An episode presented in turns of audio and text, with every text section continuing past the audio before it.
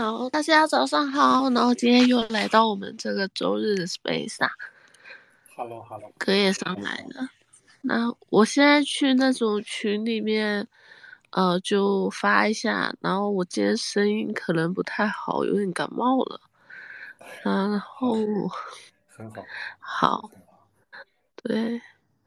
然后就是，其实大家也可以看到，就是我们其实已经在，就上上上周五，就是两万九的时候呢，那一天就紧急开了一个 space，那时候就 AK 哥就已经讲说牛市回来了，大家要 all in 买入，然后呢，也的确在那天之后呢，整个行情就大概两天后吧，整个行情直拉到三万五千点，然后现在已经。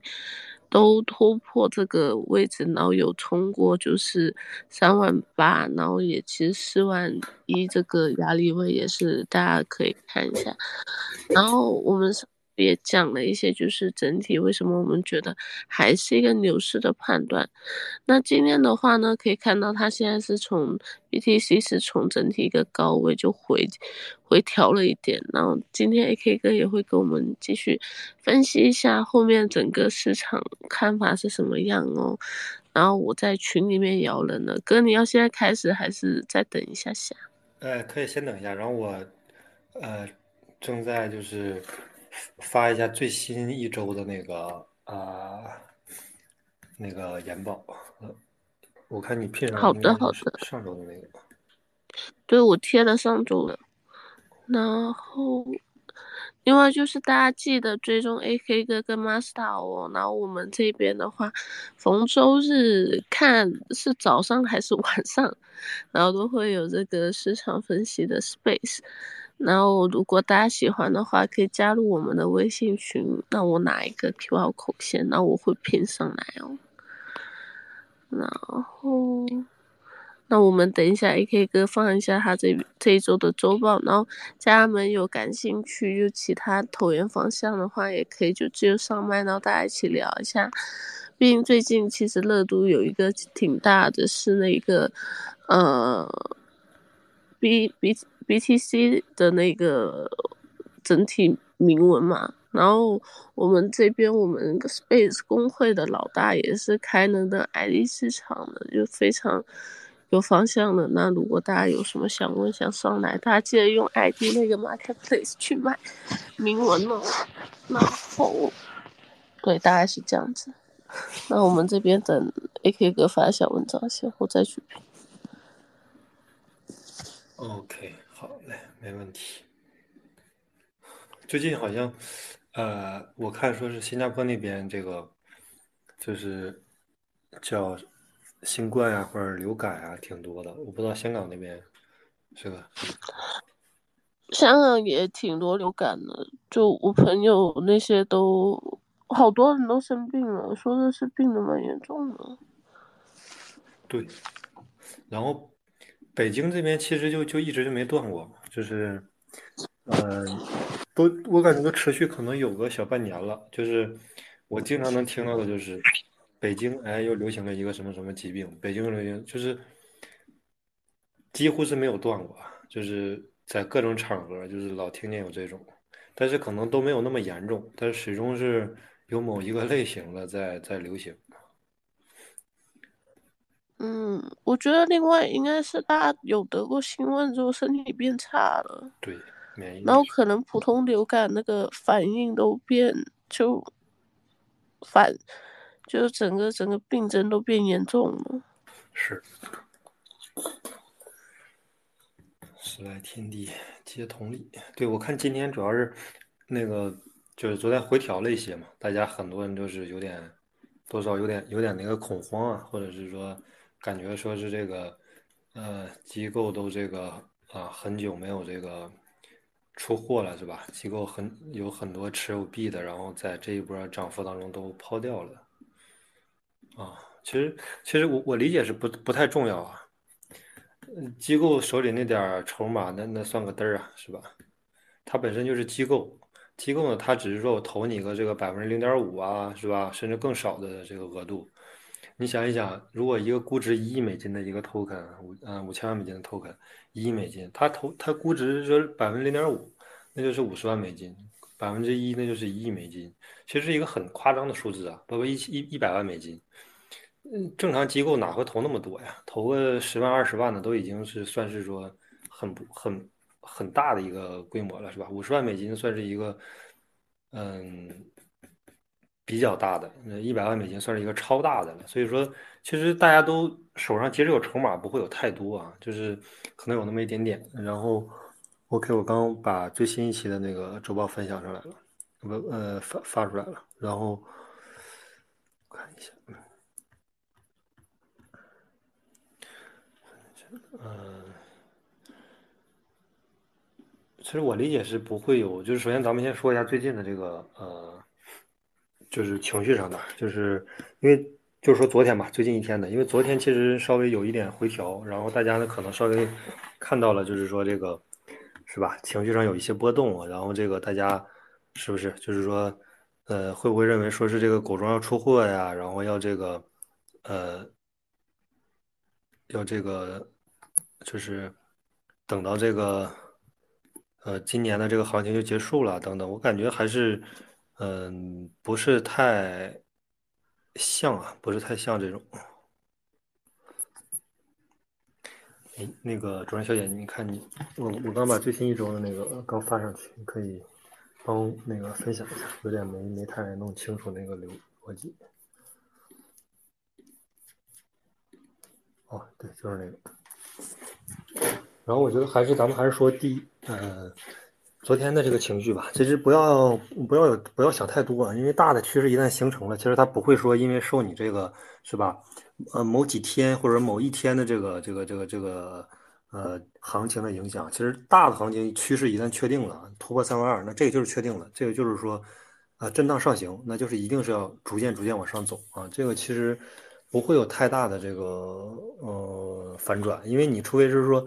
从三万七是吧，跌很快跌到三万二是吧？跌三三万二没有停留，拖到三万二以下，那是说很大的一个趋势反转。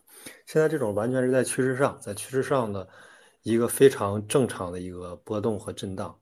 因为咱就说白了，所有的这个 K 线嘛，它一定是震荡上行的，不会说呃一根线上去是吧，只涨不跌啊。我每天涨百分之一，每天涨百分之一，然后从来不跌，那也不可能，不现实的啊。这种。只涨不跌的线是吧？只要它要跌一次啊，只要它跌一次，那就基本上就崩盘了啊，就是雪崩踩踏这种。像最近的那个呃 gas 是吧？然后还有一个呃，我忘了是咪咪还是哪一个，反正跟 gas 比较像的，也是一个一路推土机上去，很快就涨上去。但是它一旦开始这个踩踏，那就是一个呃循循环踩踏、螺旋踩踏、死亡踩踏，死亡螺旋就下来了，所以。嗯，BTC 目前我感觉从这个宏观吧，咱就还是说从宏观环境，其实趋势上啊，已经几乎就是明确了，就是不加息，暂停加息。一旦暂停加息之后，是吧？那现在其实没有什么呃宏观上的变化，那没有宏观上的变化，我们就看第二个就是减半。其实减半现在越来越临近了，我昨天看的是是一百六十五天，到今天是已经一百六十四天了，已经进入到就是一百。一百八十天以里，那进入到一百八十天以里的话，那这个就是已经正式进入到这个减半启动的这个以内的时机了。然后，呃，随而且随着这个减半的时间越来越逼近啊，越来越临近的情况下，大家这个心态其实就是就不一样了，就是，呃，是吧？你原来遥遥无期，原来两百天、三百天，大家觉得说一年还有这个很长时间去减半，但是他看来一百八十天了。啊，一百六十天了，然后这个一百五十天了，是吧？一百天了，大家这个心态是完全不一样的，就是越来越临近，在一个确定性临呃一一个确定性事件，并且逐渐临近的情况下，我感觉，嗯，做的所有的这个呃表象，不管是 K 线呀，还是发的这种呃内容啊，其实都是都是一呃一个目的，就是要把你的筹码骗走，就是。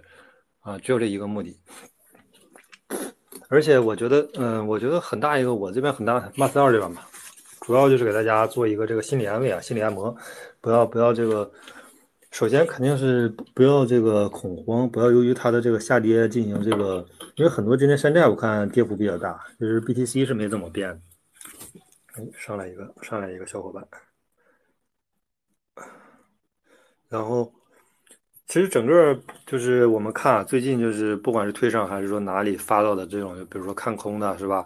机构这个要出货啊，或者是等等这些，其实不用太在意。为什么？因为啊，往往发这些的，就是只有一个原因，就是他没有上车啊，所以他这个相对来说恐慌一点。哎，新来的小伙伴要聊一下吗？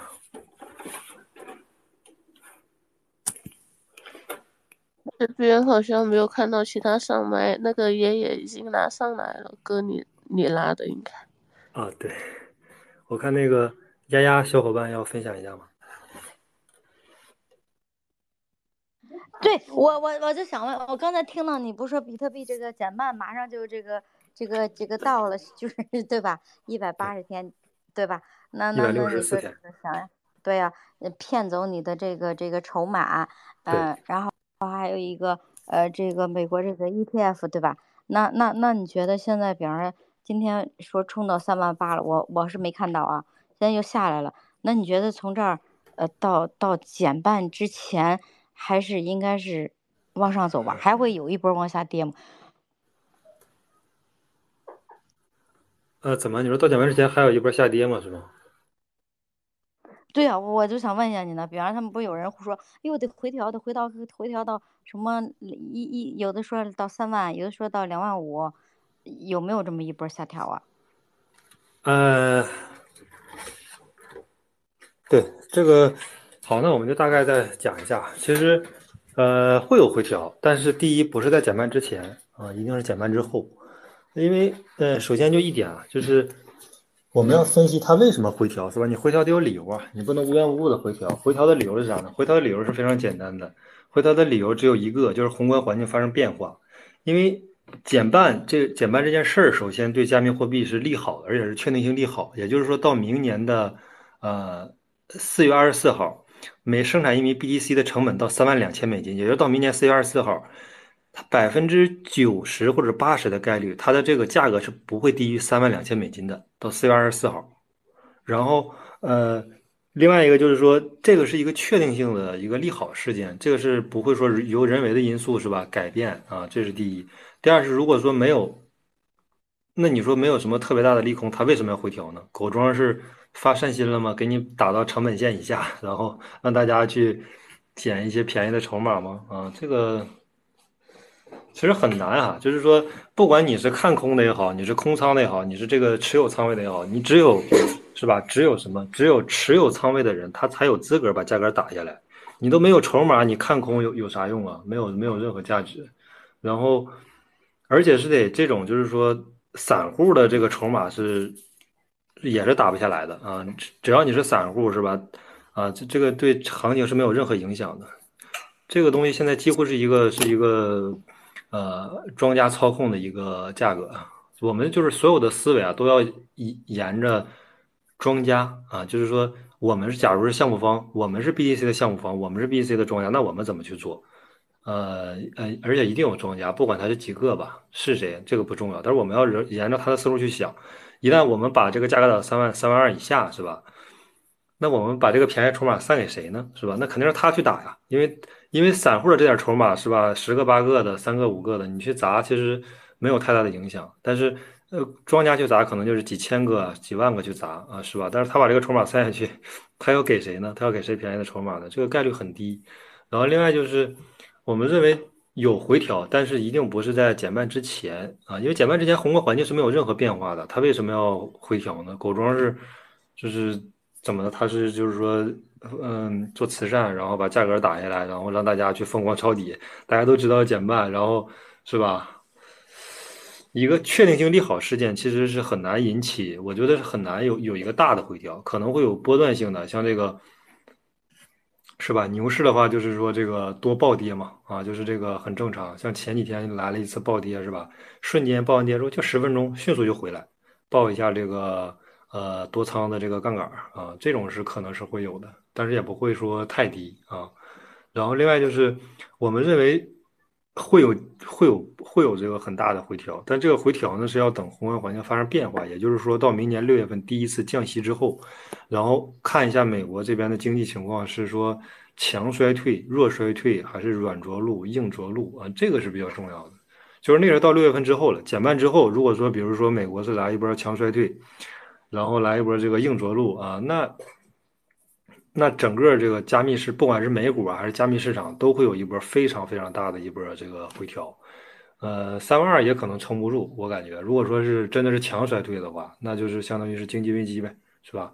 那他为了挽救经济危机，那这这挽救经济危机是个过程，那他可能是吧，几周或者说一两个月之内，它是这个肯定是一个呈一个趋势性的下跌的一个情况啊。那那个时候，我觉得 B、C 一定会有一波下调，但是。前提是来强衰退，如果没有强衰退，是弱衰退啊，那也不会有这么大的一个回调。就是，呃，低于三万二的概率是得满足很多条件：第一，宏观环境发生变化；第二，而且还是强衰退的预期，那会有这种可能性。如果说既没有这个，呃，强衰退，然后也没有这种经济危机，那其实就不太存在说低于三万二了。目前三万二是一个非常非常重要的一个支撑位啊。不管是心理上的还是实际上的，都是。嗯，哎，那我再接着问你，嗯，那上次涨到高点六万九，对吧？那四年一一一一周期，那这一次你你觉得它高点会涨到什么时候？涨到多高啊？嗯，首先高点其实很多人这个都都都有过这个预测啊，然后我听过的十五万是吧？二十万啊，然后三十万美金，其实都有。呃，还有十二万、十十二点七万、十二点八万的，但是可能马斯克这边就是保守一点，啊，就是认为十万以上就是一个呃可以出货的一个区间啊，只要超过十万，或者说九万、九万八、九万九就可以就可以随着卖啊，因为我们要考虑的一个点就是什么呢？大家都说的一个点，啊，它就到不了。就比如说庄家就说二十万美金是吧？就说三十万美金，或者就说十五万美金，那他百分之九十的概率就是到不了啊，因为到了之后，大家都心理预期都是到了十五万我就出货，到了二十万我就出货，那庄家他就会差一点，就不让你到啊，不到了之后呢，那那那那你就心理预期就没到还不出呗，是吧？那庄家就自己不就出完了吗？啊，其实跟上一轮比较像，上一轮的话预期的话就是十万嘛，那他就不到呗，是吧？就你预期十万，一一到十万，我我觉得大多数人都会全部卖掉啊，可能一点都不留这种。但是庄家就是给你个预期，让你去幻想着到十万，但是实际上不到，然后他自己呢悄悄的把货全部出掉了。对，十万啊，十万是一个可以开始出货的一个价格了，不要太过于的这个呃理想化。对，OK 了，我现在明白了。二一年的时候，我就是刚进来，哎呦，那时候说要十万十万，对吧？哎呦，涨到六万九，哎呦，还真是像你说的，四年一轮回，哎，真的歘给你跌到一万五，让你看看。嗯，你怎么样？熬？因为我没听过呀。熬住了吗？我二零二零年我在 Robinhood 上啊。我说你的那个币就是熊市熬住了吗？一直持着了吗？拿着了吗？我我的我我是我就一点点呀！我跟你讲，我我入币圈，二零二零年的时候，我在 Robinhood 上买的，那时候是九千块钱，九千九千多，然后呢，过来就是二零二一年，对吧？哎呦，那时候就 Clubhouse 就是说，Dogecoin 会到一块钱，然后 BTC 会到一万块，然后然后哎呦就买了，然后六万五我还买过呢。好了。这从六万五、六万九，歘就就给你弄到一万，可以什么东西都那时候买的，Solana 两百二，Avalanche 一百一，对吧？尤其去年啊五月份那鞋，那 Stephen，哎呦 My God，买了很多那个叫 Solana 上的鞋，那可是一个 Solana 都两百多。现在我在看 Solana，从二十这一个多礼拜涨到六十。那你快快回本了，现在已经涨到五六十了。我我快我我两百二，好吧，我都买成鞋了，鞋都归零了。啊。那不行了，那已经那已经归零了，那那那没法没法回本了。那个回不了了，嗯，就是锻炼锻炼身体吧，有时间的话，对。啊，对，那个还就是每天出去走走，然后然后还走回来的那点儿吧，不够你修鞋的。你别笑了，你笑什么笑？全全都归零了，哎呀。懂懂，就是反正你经历一个周期之后，就大概是有这个概念。在在这币圈里头，在 NFT 里点那链接，哎呦，把钱包里东西全都给你掏走了。哎呀，这这这币圈真是险恶的地方。对，那那行，那我们就今天还是正常开始讲，然后等一下有有那个啥想聊的再再聊呗，行吧？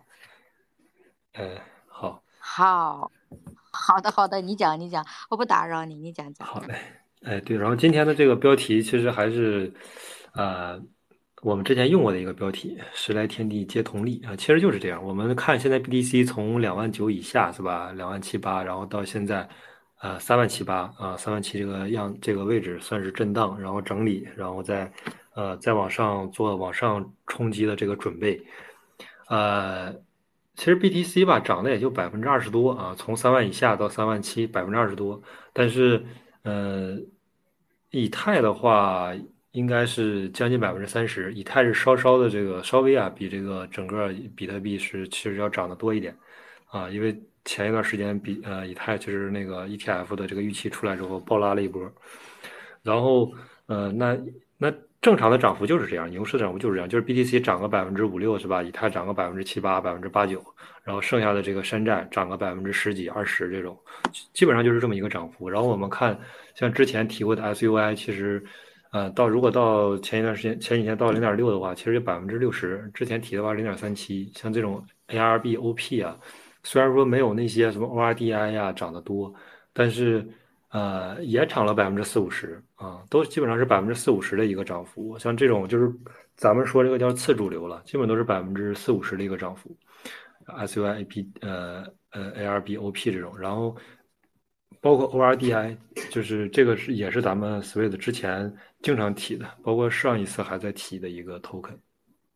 上一次提的时候还是六块七块，啊，就是呃 ORDI，然后这个都是算是咱们这个我觉得 Master 的一个长期的这个聊的了，ARBOP 啊、以太啊、狗狗币啊这些，像狗狗币和以太其实它俩的涨幅是比较接近，都是百分之三十左右，但是整体来说是比比特要涨的稍微多一点。这也符合我们之前的一个预期。然后，呃，上周其实重点说了一下，就是有一个小伙伴问了，说狗狗币怎么看？然后重点讲了一下。其实，呃，上周狗狗币还没有，就是像最近又涨了一波，还没还没有这个大涨之前，呃，其实，呃，还是认为狗狗币还是一个比较不错的标的啊。它它算是一个你可以作为一个阿尔法储备的一个 token，因为核心点是埃隆·马斯克还是没有换标的嘛，是吧？这个狗狗币还是埃隆·马斯克的这个主要操作的币，他可能偶尔发个推喊一个什么，呃，那个大鹅是吧？就加 OK，或者喊一个这个这种什么柴犬啊等等这种小的 token，但是它的主仓位还是 dog coin 就是它在这个火箭上是吧？已经印了这个 Dogecoin，呃，这个狗狗币的这个名字，这个我觉得是呃没有任何变化的。就是我们分析了两点原因，为什么它还会持有 dog coin 第一是吧？呃，就我们现在回溯一下上周的简简单的内容。第一是，呃，现在狗狗币上的锁目前可能是主流币里边啊，就是除了比特和以太啊是最多的啊，就是这个狗狗币啊，几乎所有的锁都上了，这是我觉得是非常非常重要的。如果说你要奶一个新的新的头根你光上锁这个成本，我觉得没有个几千万美金其实下不来啊，尤其是到牛市会更贵。然后这个是一个。呃，doge 呢，我觉得最大的一个优势吧，而且它的知名度啊，其实也是最高的啊。基本上就是除了比特和以太以外，我觉得 Coin 可能只要，呃，是吧？不管圈内圈外的，他第一反应就是说问，假如没有听过数字货币，他一第一反应就会问，哎，狗狗币怎么买？嗯，基本都是这种。我觉得这个是知名度是，呃，还是非常有优势的。你现在换成另一个其他的所有的 token，其实都没有这个优势。第二点就是说，DogCoin 的市值。啊，它现在是一个一百亿美金以上的市值，这个是我觉得任何一个 token 目前都达到不了的，或者任何一个山寨啊，任何一个新的 token 都达到不了这个体量的，在一个充分流通的市场能达到一百亿美金的市值，是吧？这个是绝对是太有吸引力了，是吧？你想想，你如果说去操盘一个一亿美金的一个市值啊，你去喊一个市值，你最多出出货卖个两三千万美金，百分之二三十，那已经是很成功的一个炒作了。但是狗狗币呢，一一个一百亿美金的市值，它通过这个喊单是吧，不断的喊，不断的喊，它哪怕不出个百分之二三，出个百分之十啊，到牛市的时候涨到百分涨到这个五百亿美金，那出个百分之十啊，那也是五十亿美金，这是一个很夸张的数字。这个体量的规模，我觉得是。呃，可能大多数人认为说狗狗币的市值高了，但是这个绝对是埃隆·马斯克坚定不移支持狗狗币的第二个原因，就是它的市值足够高，它能啊，它不需要有太多的筹码，它就可以出很多货啊，这个是我觉得是主呃非常重要的第二点，也就是这两点原因吧。嗯，这轮周期马斯克的主仓位或者他的主要喊单的币种还会是 Dogecoin，他可能还会中间喊任何就是其他的小币种啊，它不重要，重要是它的主仓位是 Dogecoin 就可以了。然后，对，然后我们就还是整体过一下这一轮周期的内容，就是，呃，宏观环境其实没有太大变化，因为，呃，CME，呃，Fed Watch 这边呢是还是显示明年六月份会第一次开始降息，然后到二四年的年底，也就到明年年底呢，预期是降息七十五 bps，啊，这个是，就是大家还是仍然看好明年的一个金融市场环境啊，对。但是就是说，我们就是在这个位置呢，可能会有一个刚刚说过的点，到底是第一次降息之后是一个，呃，什么样的级别的衰退啊？那我们需要重点关注一下。如果说大级别的衰退，那确实可能需要避一下险。但如果说，呃，没有太强的一个预期衰退预期是吧？就是一个软着陆或者弱衰退，那其实完全可以忽略掉啊。然后第二就是。呃，但是这都是明年六月份之后的事儿了，这就短期跟短期近期近半年是有一个非常好的一个宏观环境市场。就首先宏观环境没变，其次呢，它是一个相对来说比较啊，对金融市场来说是一个比较啊好的一个比较友好的一段时间吧，啊，算是一个蜜月期啊，嗯，然后就是在这段蜜月期呢。美股它也是一个宽幅震荡啊，美股基本上是一个宽幅震荡，然后会随着这个宽幅震荡，还有可能，甚至有可能破前高啊，因为这个这段时间确实是宏观环境也没有太大的变化，然后，呃，会迎来半年左右的一段蜜月期啊，然后另外就是 BTC 这边，其实随着美股的一个宽幅震荡上涨的这个行情，其实 BTC 是逐渐肯定是要。因为它的好事要将近了嘛，它这个减半这个好事要将近，它肯定是要走自己的周期了，是吧？你大周期不变，那我就走我的小周期。我的小周期其实是一个减半周期，随着每一天的这个，是吧？每一天的这个这个时间的这个流逝，那会距离 BTC 减半就会更近一点。其实反而持有 token 的这波人心里边会更踏实啊，因为。每过一周啊，随着就是离近减半呢，就就就近了一周啊，然后这个，呃，成距离成本翻倍的时间呢，是吧？就更近了一周啊。然后，另外就是 BTC 现在就是在走自己的一个减半周期，然后还有一百六十五天，一百六十，啊，应该到今年应该一百六十三天啊，生产一枚 BTC 的成本呢就会提高到了三万三千二百五十二美金啊。这个是根据鱼池的这个 S 幺九 Pro 的。啊，这个矿机的类型的成本价啊，然后翻一倍的话，就是到了三万三千二百五十二枚啊美金。然后结合 BTC 的一个减半周期的一个周线级别呢，现在是呃 K 线呢是已经连续四周突破了二十日均线啊，基本上是可以确认的进入到了牛市的这个初期。从这个减半周期和 K 线这两方面基本上确认，然后另外就是情绪上，情绪的话最近基本都是六十五到七十，相对来说是有点贪婪啊，有点疯魔的这个情绪啊，但是达到八十的话，其实就是一个短期的高位了，我们要注意。但是现在一直是在七十，基本我看了最高是七十二，然后基本就是七十六十八、六十五这个来回这么震荡啊，没有太大的一个没有突破，说突破七十很多啊，目前还没有。然后这是一个短期的情绪，另外就是，对，另外就是我们看现在其实大部分的这个山寨都是有一个百分之四十到六十的一个涨幅，所以我们就刚今天的题目，就是时来天地皆同理，对对对，就是，呃，算是一个进入到牛初的一个状态吧，啊对，然后我们还是看一下这个，嗯，第一个宏观环境，加息预期，加息的话其实是在，呃。呃十二月应该我看一下是十二月十三号吧第一次。十二月十三号的这次预期是到呃维持到五二五和五五零 b p s 的概率是九十点百分之九十点五。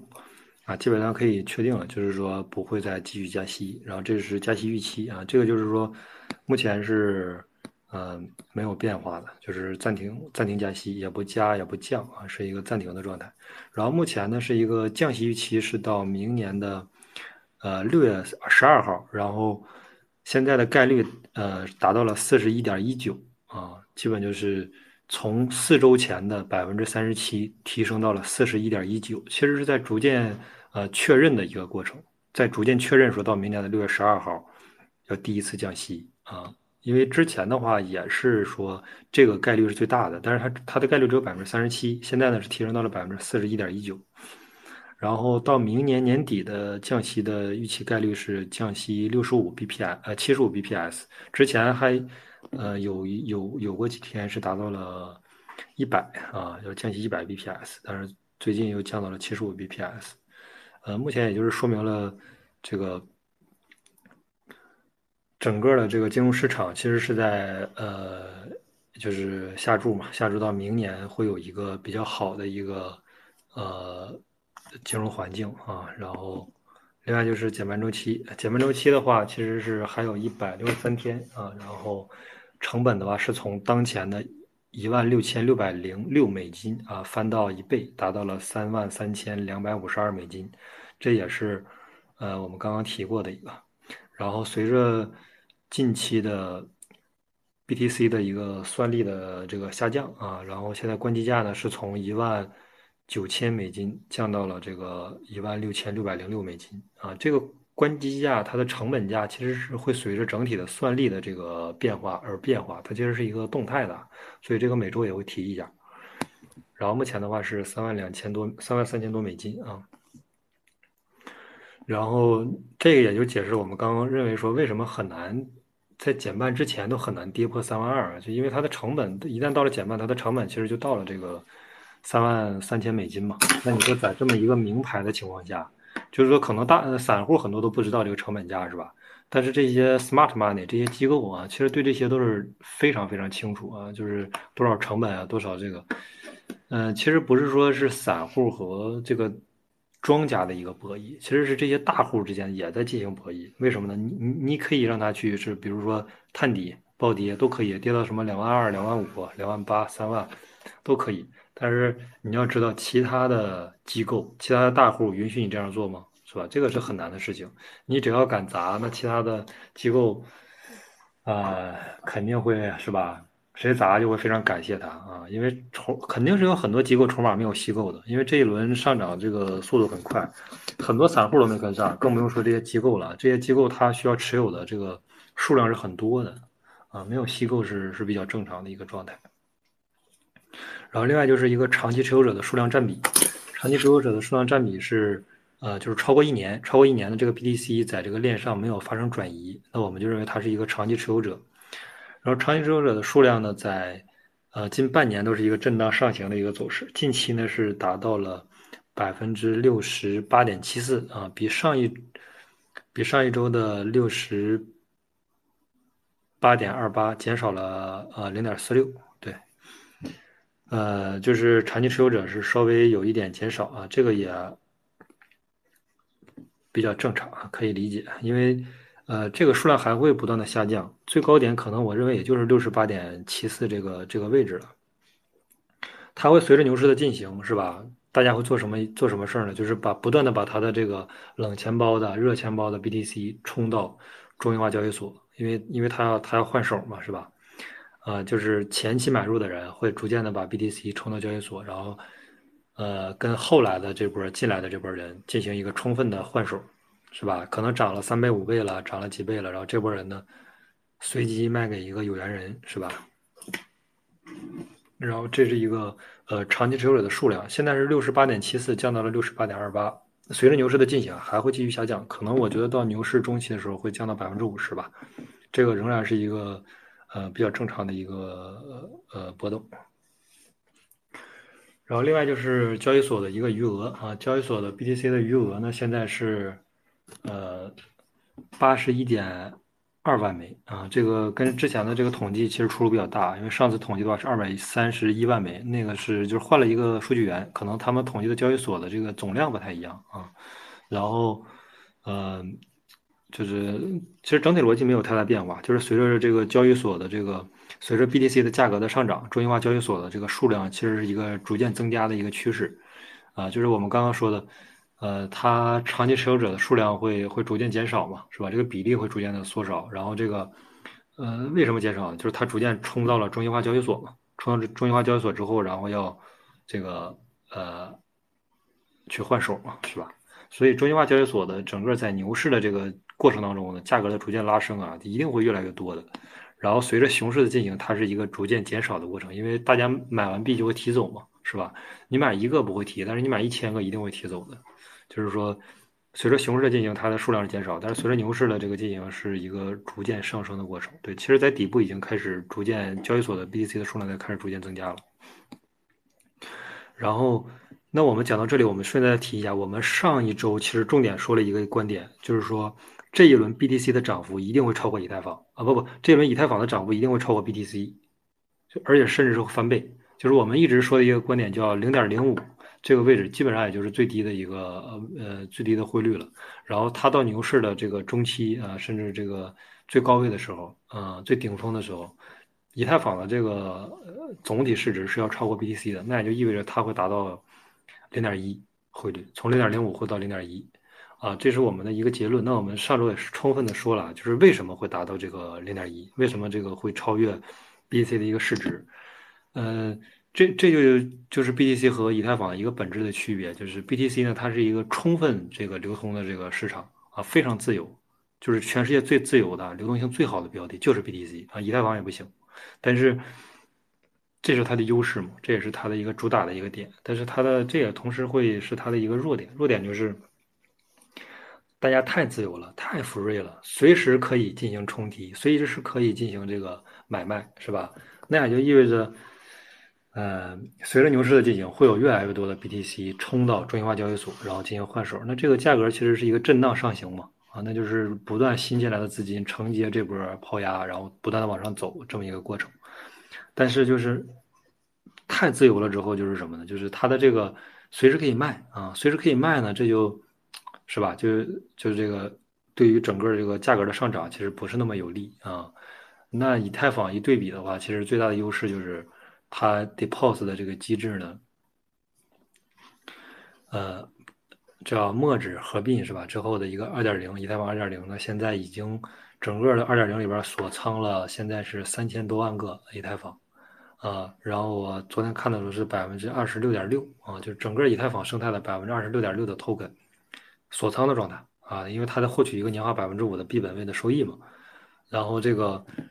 呃，锁仓了三千多万枚，然后再加上整个 DeFi 生态的这种啊，是吧？DeFi 的池子里边的，然后这个各个项目方需要持有的以太，累计加在一起差不多小四千万，也就是说，一共一点二亿的以太坊，现在有四千万美金的四千万个是在锁仓的状态。那这是以太坊整个生态啊，我觉得最有价值的地方，就是。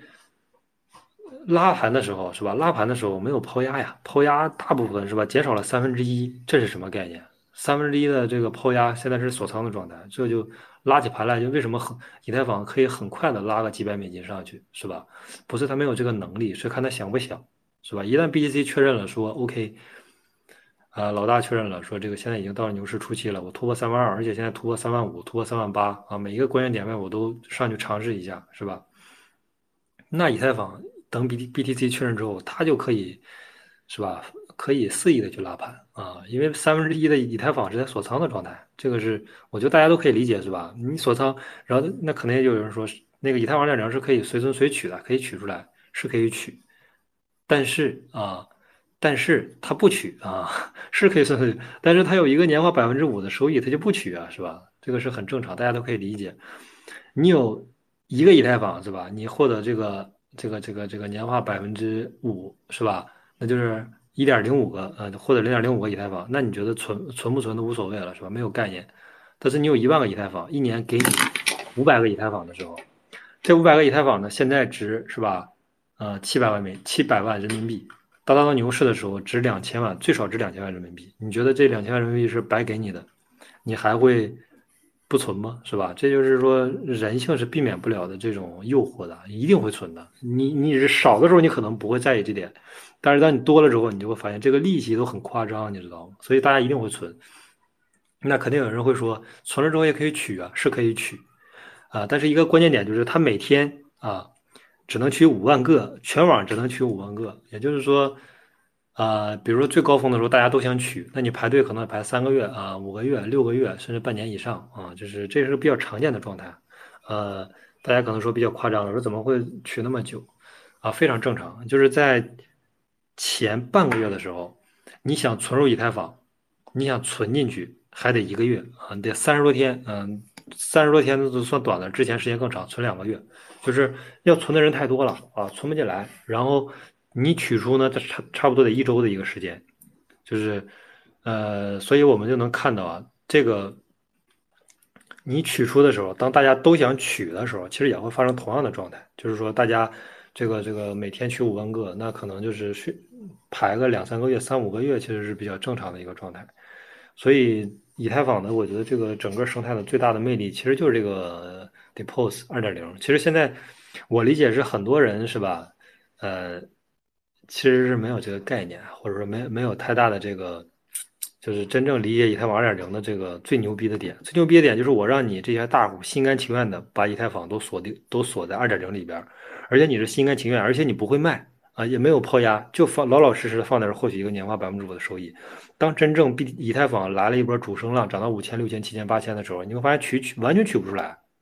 因为要取的人太多了，就是懂吗？大家就是，而且作为庄家有一个点是什么呢？作为庄家有个点是什么呢？就是以太坊基金会里边，就是最开始不是存了五百万以太坊吗？那五百多万个以太坊还是他可以操控的筹码，大家可以理解是吧？就是当真正以太坊来了个主升浪的时候，这五百万个以太坊就是整个以太坊基金会啊。最牛逼的这个筹码，为啥呢？他可以去取啊，我就我就取五一百万一百万我这么取，啊是吧？咱就说先就取两百万，不五百万都取出来，就取两百万，六十天啊，取啊两百万一一呃四十天啊，一百万的话是二十天啊，一一天五万个嘛，一百万是二十天，两百万四十天，那四十天过去之后是吧？整个的这个币价其实是有一个翻天覆地的变化的，尤其是在牛市的这种顶峰期啊。筑顶是非常快的，你就看到那个拉升插针是非常快的，迅速就会下来，基本就是一周左右的时间吧，啊，一周到两周的这个筑顶，然后很快就会下来之后就永远都上不去了。所以在，呃，是吧？以太坊要冲刺的阶段，它就以太坊基金会在做一个做出了一个这个这个很小巧妙的方式，就是他先提他的这个五百万个以太坊，是吧？提完之后呢，把这个出口堵死啊，其他人想取取不出来啊。然后他再去是吧？边拉升边出货啊！我我觉得整个以太坊的这个生态的这个经济模型可以参考美元啊，而且非常非常的这个巧妙啊，非常的高明巧妙，就就是几乎是一个天才的一个设计呃！我们就完全可以参考美美元的这个国债呀，然后美元的这个外贸交易啊，其其实跟它的这个整个生态是几乎是我觉得是比较像的，比较比较类似的，然后。然后我们最后再看一下，就反正结论就是，以太坊这一轮的涨幅大概率是要超过 BTC 啊，然后也有百分之五十的概率市值是要超过 BTC 的，对，这是一个结论。然后另外就是交易所 USDT 的一个余额，然后交易交易所 USDT 的余额创了近一年的一个新高，然后是达到了三百多亿美金啊，而且 USDT 的这个余额，它的这个呃，随着交易所的这个中心化交易所的这个增加呢，现在是，嗯，基本是在价格上涨之前啊，你就看到就会，呃，这个交易所余额就在增加，基本就是它往交易所冲过之后啊，可能一天左右吧，一天到两天这个时间，就会迅速的价格就会有一个比较大的这个拉升啊，或者比较大的一个涨幅，其实就是来抄底的嘛，就来抄底这波资金，呃，目前都在疯狂的往交易所在涌入啊，对。然后第三点的话，我们就是看一下还是 K 线，K 线的话，周线级别的二十日均线，然后现在是，呃，这是前两天的一个数据啊，是 BTC 的价格是三万六千五百五十一点八七，然后二十日均线的话是两万九千两百三十九点六六啊，其实还是有一个比较大的一个突破啊，三万六和两万九啊，均线的话是两万九这个位置，然后这个也是连续第四周的一个突破了啊，这个。二十日均线的一个和周线交叉线的一个突破呢，呃，其实就可以确定就是熊末到牛出了啊，然后现在就是一个牛出的一个状态了。大家通过山寨的涨幅，其实也能看得出来，是吧？嗯，进入了牛出了。然后另外就是一个 BDC 的一个市值占比，啊，BDC 的市值占比随着嗯。前一段时间，BTC 的一个独涨啊，然后一个牛牛出的确认，然后最高突破到了五十四点三啊，五十四点三，百分之五十四点三，现在降到了百分之五十二点二八啊，上一周的话是五十三点三五，呃，然后这个比例呢，其实五十四，如果说没有太大的变化的话，这个五十四点三其实就是这一轮的牛市初期的一个。最高位了。随着这个整个的这个牛市的进行啊，各种山寨横行、土狗横飞，这个市值还会占比还会不断的下降。之前很多人说会到百分之六十、七十，是吧？像上一轮一样，但是这一轮为啥不会了呢？因为整个现在以太坊已经发生翻天覆地的变化了。从二零一七年到现在，以太坊已经成为整个这个加密世界的一个基石了，算是是吧？算是这个整体的一个基石。然后，嗯，我我觉得是，再加上有很多新公链出来，市值也都不低，是吧？然后这个肯定是要，嗯，把 BAC 的市值占比要打下来的。然后另外，我们最近这个 Solana 其实很火，SOL，我们顺便可以聊一下。Solana 其实它拉升的核心原因啊，非常简单，就是把它想象成是一个秘密币就行了，秘密 coin，它并不是说是一个，呃。技术币啊，或者那个链好用啊，等等啊，这些其实都不是，那就是一个秘密课，而且它老宕机，牛市的时候宕机好几次，是吧？就是这种项目，然后为什么最近会短期暴拉呢？很简单，跟刚才我们讲的二点零的原理是一样的，它大部分筹码现在都是在锁定状态啊，是吧？就是呃，FTT、FT 叉暴雷之后，整个的索拉纳很多筹码都在交易所里边都被锁定了，包括 FTT 锁定之后呢，现在流通的筹码其实就不多。在这种情况下，其实它就是一个情绪币啊，就是一个纯秘密课。嗯，这种项目呢，就是快进快出啊，追进去涨了百分之二十，立刻出来啊，百分之三十立刻出来就行，完全不适合长期持有。嗯，然后随着这个，而且这个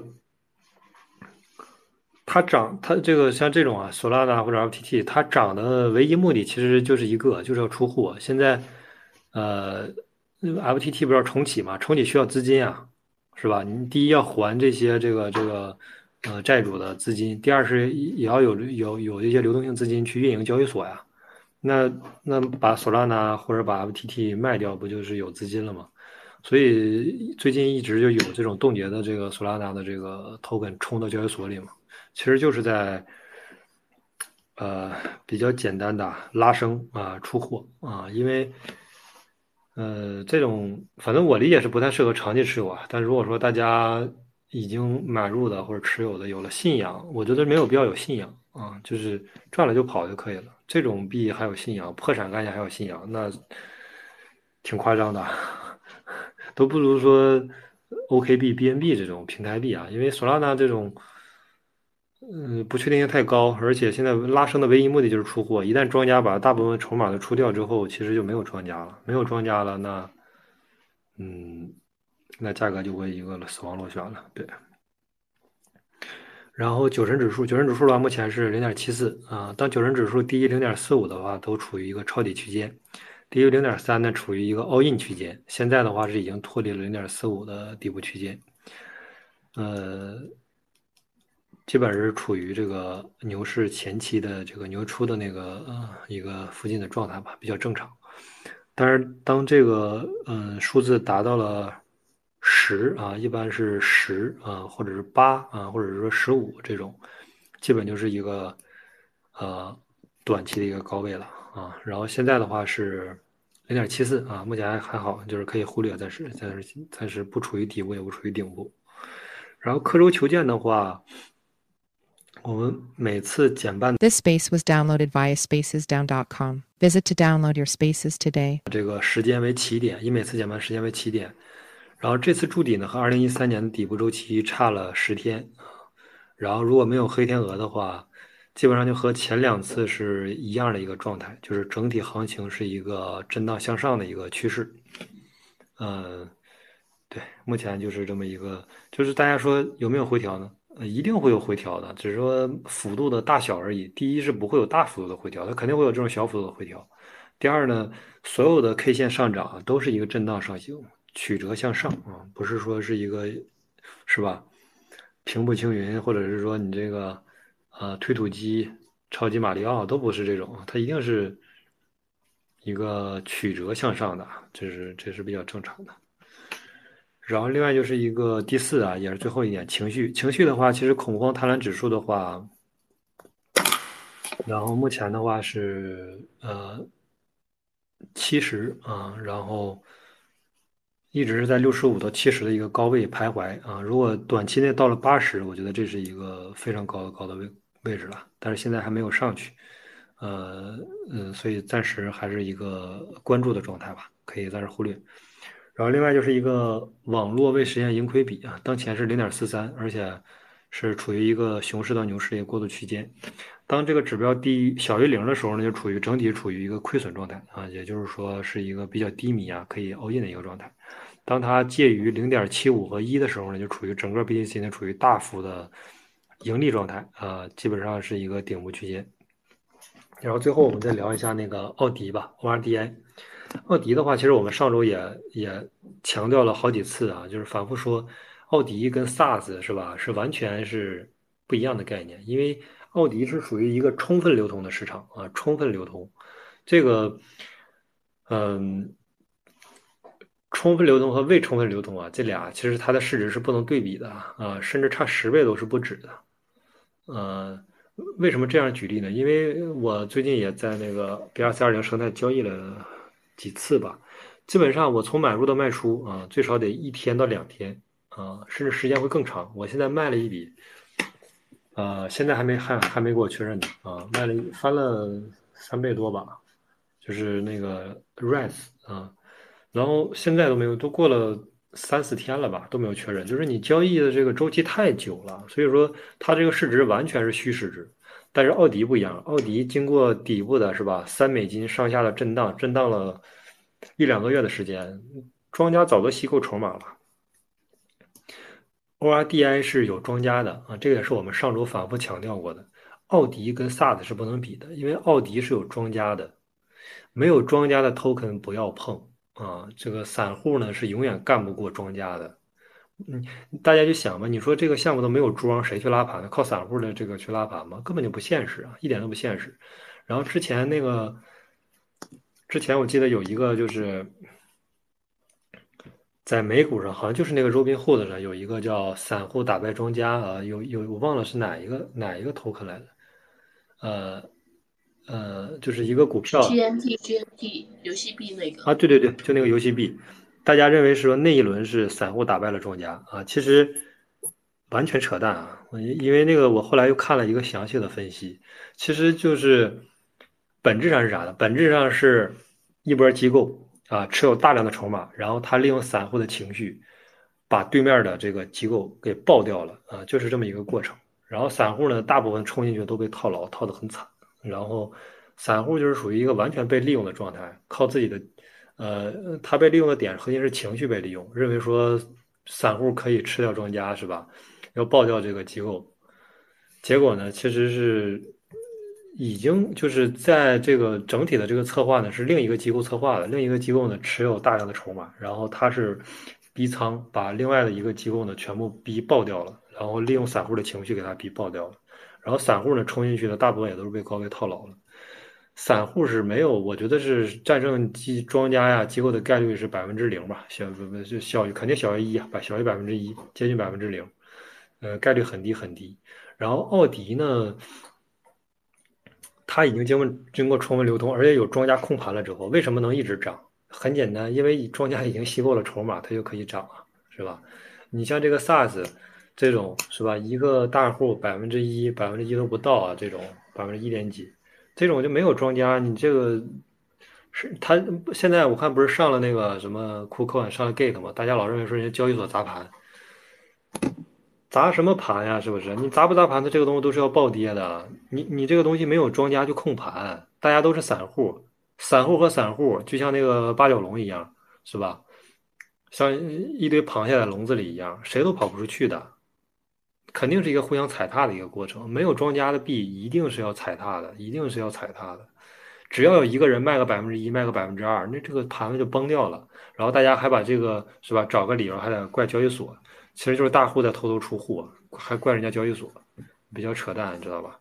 因为它没有经过充分流通的市场，它在流通的这个一刹那，庄家是要如果说有人想做这个 SaaS 的，比如这个庄，它是需要吸筹的。那吸筹，呃，这些大户踩踏就是一个比较吸筹比较好的一个时机嘛。而且大户一定会踩踏。呃，我们也看到了，确实就是一个踩踏的过程。包括 ORDI 一上一上锁之后，一定是一个踩踏的过程，因为这个时候是没有庄家的，一定他一定是说，呃，有一个。庄家有一个这个大户吸够了足够的筹码，他才能把这个 token 是吧一直往上拉，不断的多换手。而且 ORDI 我们上周聊的时候六六七左右吧，六七左右，然后呃现在涨得也比较高了，现在涨到了二十多，二十二二十这个位置。刚刚高位二十二。二十二，就是嗯，这个怎么说呢？没有持有的，我觉得。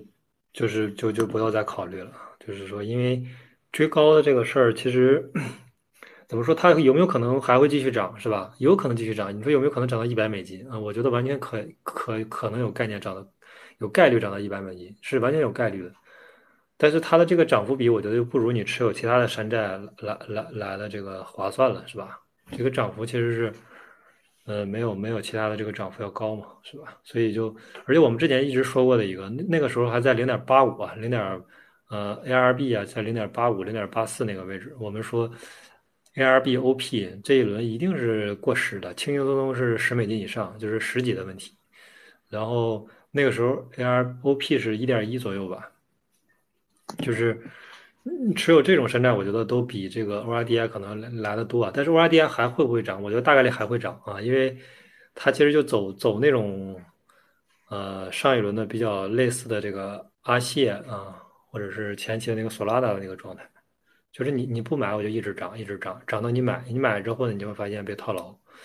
然后已经持有的，我觉得就静静的拿着就可以了。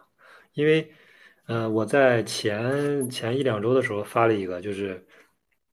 呃，我宣布从现在开始不会卖出任何一枚数字货币啊，这个是我觉得是比较重要的，因为你在牛市的初期，你卖掉的任何一枚筹码都是我觉得很很不明智啊，很不明智啊，非常不明智啊。原因也很简单，因为现在是牛市初期啊，是吧？它整个的这种叫阿尔法涨幅啊，ATH 啊，完全还没有到呢。都没到呢，你说它涨个百分之十、二十、三十、五十、六十、七十、八十、百分之百，是吧？ORDI 这个算是 Master 长期提货的币了，都都肯定都有一些，但是我都是小仓位配置啊，很少，几千美金这种。但是你说现在这个位置我们就卖掉，是吧？嗯，还远远不到啊，远远不到，就是一直拿拿到这个大牛市啊，波澜壮阔的这个大牛市，然后这个。真正吃到这一轮啊牛市的这波涨幅，阿尔法涨幅是吧？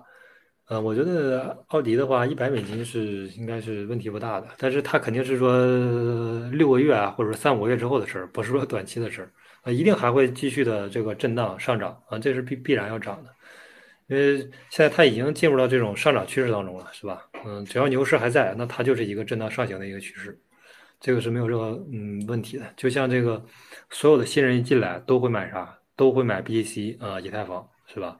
但是所有的这个。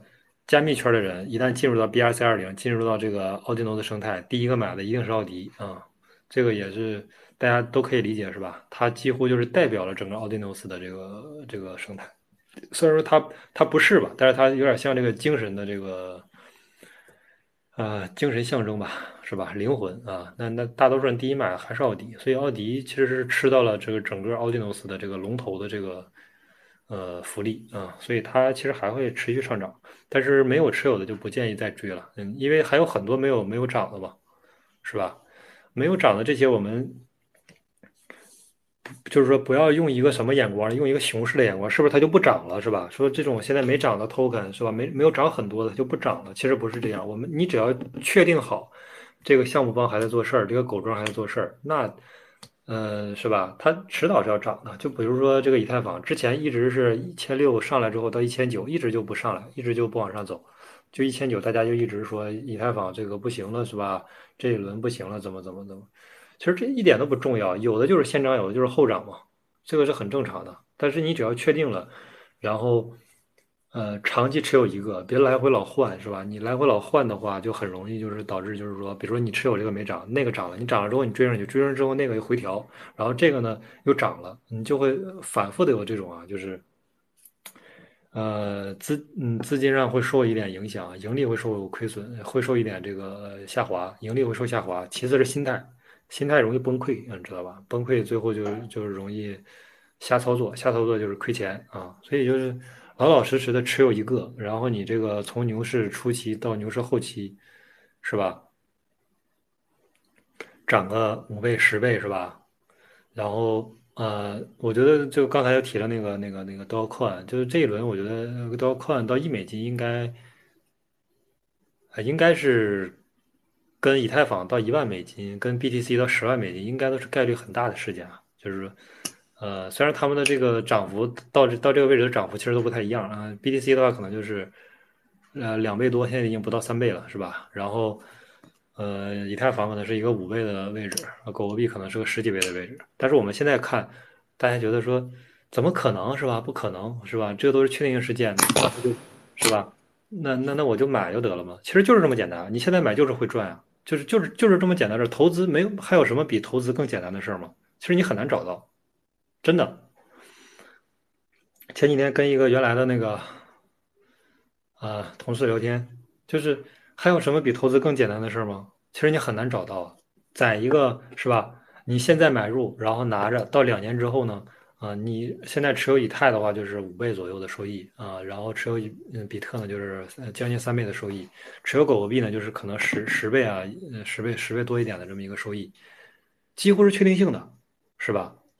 几乎是确定性的。那你说，两年之后我们就现在就稳稳的拿着，两年就这两年之后，我们两年之间我们什么都不操作，两年之后就卖掉，就这么一个简单的事儿。嗯，其实你现在，呃尤其是现在这个行情啊，它还不是一个大众创业是吧？万众创新的这么一个，嗯，这个经济发展很好是吧？然后这个都不是，现在这个经济非常不景气啊，你做传统的生意百分之九十都是亏钱的啊，在这么一个行情下。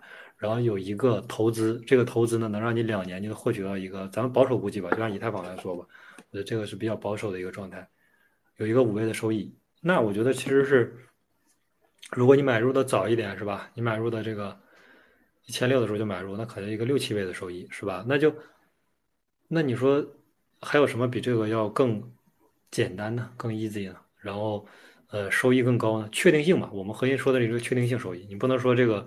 是吧？炒咪咪币那个收益短期内可可能会很高，但是这很大概率你也别套牢啊。就是你不一定高位能卖得出去，你老追求说这个二十倍，但实际上到十倍的时候或者到八倍的时候，人就最高位了。你还还幻想更大的时候，其实就高位就就套牢了。庄家一旦出完货，这个这个 token 其实就是到顶位了，到高位了。嗯，然后我们就看说，其实很我们从确定性啊，然后又从这个收益率的这个倍数来看，其实通过一个时间一两年的一个时间。其实很少很少有这种，就是说，一个一个事情吧，能让你有一个五六倍的收益，而且什么都不用干啊，每周看一看行情就可以了，也不能看的太频繁，因为我上周就遇到了这个问题，就是看的太频繁吧，睡不着觉啊，就是晚上睡不着，然后呢，白天呢会影响工作啊，因为这个基本都是一个过度兴奋的状态啊，就是我我觉得只要是前期持有的，应该都跟我状态应该都差不多啊，就是就是大家应该能充分的理解我说的这个内容，不能看的太频繁，你一看太频繁了，你就会发现过于兴奋啊，会会影响你做事儿，影响你做其他的事情。然后对，然后我们这边有观众小伙伴问，就是说下一轮会看好这个呃直压赛道吗？L B O S S V 这一些，然后还有一个就是 OP 看好吗？然后还有一个问题就是个别散户如果有能力干赢庄家，最优选择还是加入庄家吗？这三个。哦，问这么多，那就第第一个，第一个是 LSD 赛道是吧？L 对的，对的，LSD 赛道。LSD，嗯、这个赛道我理解还是一个不能算刚开始了，算是已经进入成熟期了。然后，LSD 的话，呃，最大的其实是 Lido 嘛，啊，最大的是 Lido，然后 LDO 这个 token，就是我们，嗯，我理解是进入了一个就是说比较相对来说比较成熟期啊，啊，已发展期已经过去了，现在进入成熟期。成熟期之后呢，呃，我们认为它还会在不断的壮大啊，因为非常简单啊，就是比如说我们现在持有以太坊，我们在链上，比如说去买个土狗啊，买个这个买个那，是吧？可以，呃但是有一点就是什么呢？我们现在持有的以太坊它是没有收益的，但是这个时候我如果持有 ST ETH，就是这个力度的这个。我什么都不干啊，每天我这个这个以太坊的数量就会变多啊。咱们不说多，就是说就按一个或者十个来算，这个以太坊的数量你会发现每天都在增加。然后它跟以太坊的这个汇率呢，你去池子里兑换呢，也是一比一的一个兑换啊。可可能是有一个滑点啊，那个滑点可以忽略的，万一甚至十万分之一，那个是非常非常小的，可以忽略的。然后有这么一个 token 啊，它可以取代以太坊，而且它的作用呢跟以太坊几乎是一模一样的。然后呢，还有一个年化百分之五的收益，所以我理解链上的以太坊会随着这个呃 LSD 的进入这种或者 LSD 的进入成熟期，一定会逐渐取代的，就是 LSD 一定会处逐渐取代真正的这个以太，然后把以太真正大部分以太都存起来，然后都锁到那个里面，然后呃按这个发展趋势，我理解。嗯，就是你可以去去找一下这种，就是说被市值被低估的，然后它市值被低估的这个逻辑是怎么算的？你就算一下，呃，这个 LSD，LSD 它的锁仓的以太坊的数量，它锁了多少个以太？比如说一万个，或者说五万个，或者十万个，然后你再看一下它的这个现在它的这个 token 的市值，比如它的整整体 token 的这个流通的市值，呃。LBR 啊，还有这个之前有一个呃 Pando 啊，还有这种 LDO 啊，其实这这类的挺多，而且这类新的项目也很多。然后你把它的整体市值，其实呃这么一对比，你就会发现哪些是低估的，哪些是高估的，一一下就能看得出来。啊、这这个我我觉得是 LSD 赛道，而且还会持续的呃吃整个以太坊生态的红利吧，因为它是有一个百分之十的收益嘛。像力度的话是。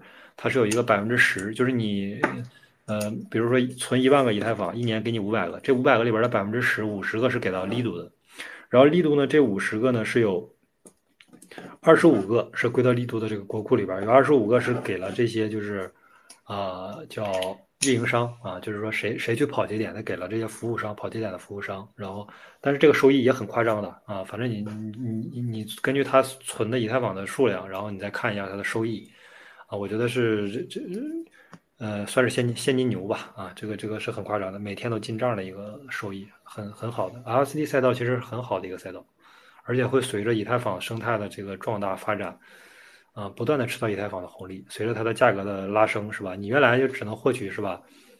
啊，比如说一年获取这个存一万个，一年收益是五十个，但是这五十个呢，现在只值是吧七十万人民币。它到牛市的时候就值两百万人民币啊，那你用这个呃以太坊的收益去拉盘啊，那是一个很夸张的一个对，能拉飞吧，把你的自己的本的 token。然后这是以太坊的一个呃 LSD 的，然后第二个是说的是 OP 是吧？呃，OP 的话，我理解现在是一个相当于是一个机构链啊，它跟这个 ARB 的话就是完全是一个呃。从这个草根出来的这种就是完全是相反的呗。机构路线，那我们根据机构的这种是吧？你可你可以把 OP 想象成是索拉纳，或者想象成这种上一轮的索拉纳啊，上一轮的索拉纳，上一轮的这种啊纯机构操盘的项目，我觉得是完全啊类比就行。它反正我觉得是牛市肯定十美金起吧，十几不知道，但是肯定是十起啊。嗯，OP 这种。Coinbase 站台是吧？Coinbase 也基于它发了个链儿，然后大量的这个很多人都基于它发了链儿，是吧？我觉得，而且有这么多机构背书，是吧？这么多机构去操盘，表现肯定也是，反正这俩赛道都是不错的赛道吧？目前来看都是很不错的赛道。然后另外就是最后说了一个，嗯，哎，最后说那个我忘了。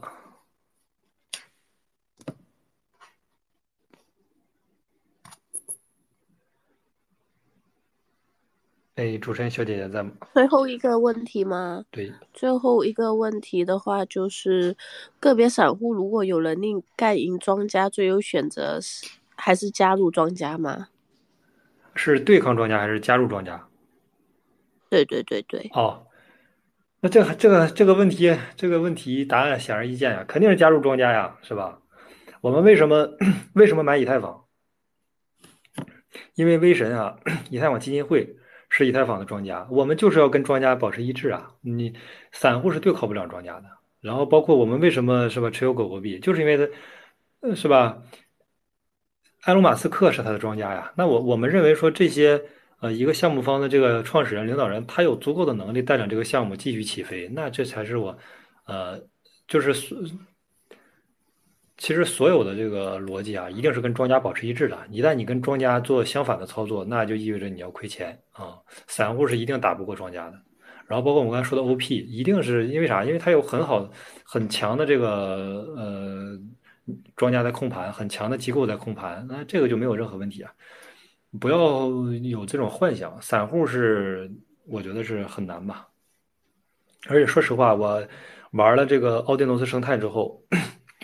一天吧，基本上买入，然后第二一呃，就是第一天买入，第二天卖出，就是我操作一笔最少得两天的时间。然后呢，呃，我看了它的交易量，就是感觉跟以太坊生态就是还是差的，怎么说呢？差的有点多啊，就是就就是像一个小学生幼儿园的一个人跟一个大学生去比一样，因为差的太多了。咱就说这个奥迪诺斯是这个 size 是吧？然后这个现在不说奥迪了，因为奥迪的这个现在已经是这个充分流通了嘛。咱就说链上的这些 size、res 啊，和什么也有，这里边也有 dog，也有这个 hawk 是吧？完很多了。但是我们就看一下它的成交量啊，成交了什么几百个 BTC、几十个 BTC 是吧？最多的时候可能到了这个呃呃一千个 BTC 是吧？我们按这一千个 BTC。我们算一下，现在是三万美金，三万七，然后现在是三万七千美金的一个，就是这个三万七千美金一千个，这已经算是整个呃 BRC 二零里边最高的了啊而且可能呃绝对不超过三个，三万七千美金啊，然后整体的这个交易量市值就是三万七千美金。那我们如果说对比一下，嗯，整个以太是以太坊生态的这个土狗来看的话，咪咪矿来看的话，就是。小儿科啊，太小儿科了。嗯，整个以太坊生态可能一周就会出现三个，呃，三三万七千美金交易量的这个呃秘密 coin，就是，嗯，因因为大家可能不玩秘密 coin，就是是不太关注它的这个，呃，整体的这个市值有多少，多少人在玩。然后我是看了一下数据啊，呃，很夸张，就是几百万美金交易量的，一周可能就得十个八个的，这太多了。就是整个以太坊生态冲这个土狗的，冲秘密 coin 的，就是这个。然后你把它的交易量和 BTC 的一对比，就是，嗯，整个我我理解啊，整个 BTC 现在整个这个 BRC 二零 Ordinals 这个交易量，呃，历史上所有加在一起，跟现在以太坊一周的秘密矿的交易量呢是差不多的。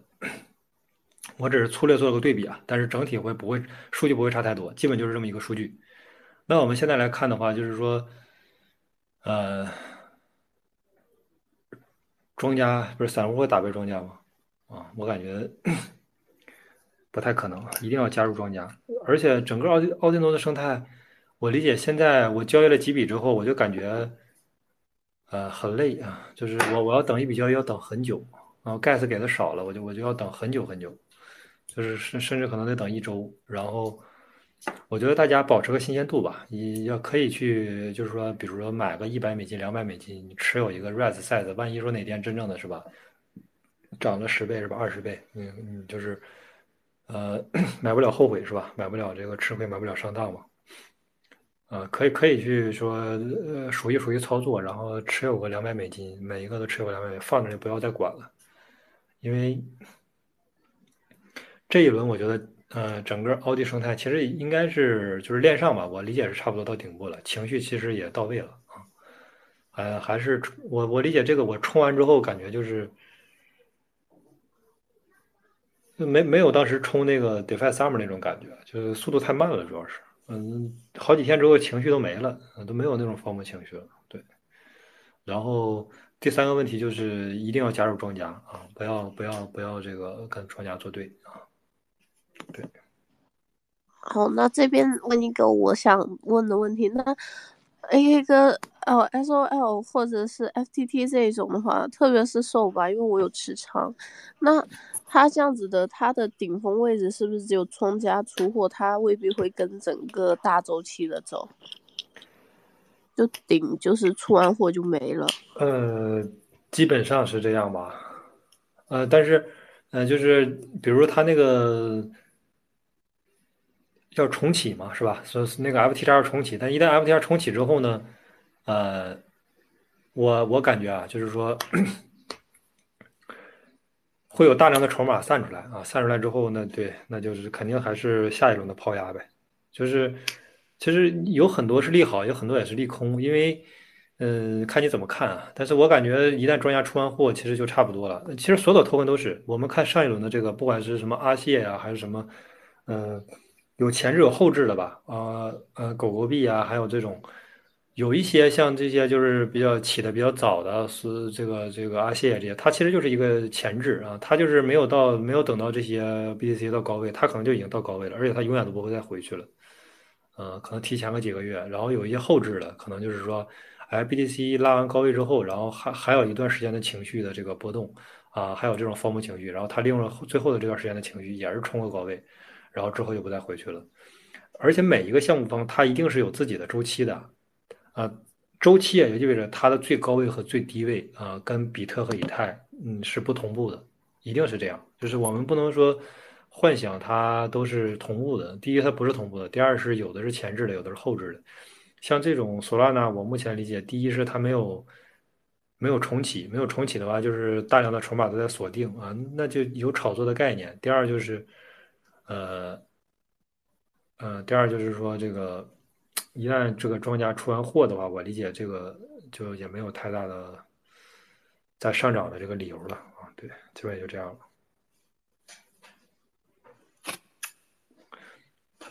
好，那那下面还有一个就是我们这个 Thomson Key 就也很常来我们 Space 的。火的一个问题就是，如果从这一波行情中线上来想看到几月份，然后呃逻辑是什么样的？行情中线，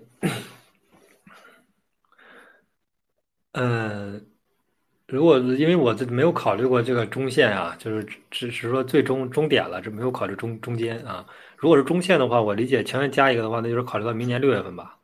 明年六月份呢这个第一次降息之后的这个衰退预期呗，是强还是弱？是软着陆还是硬着陆啊？这个我觉得是需要关注的。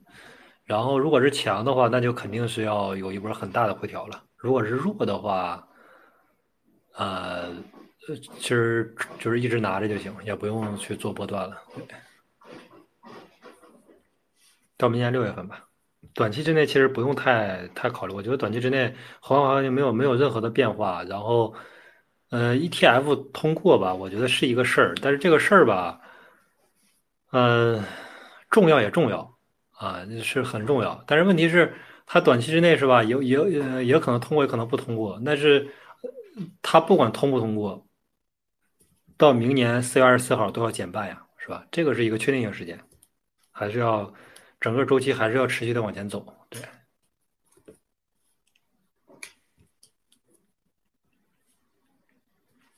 然后好，谢谢 AK 哥。然后还有一个就是明年时间哦。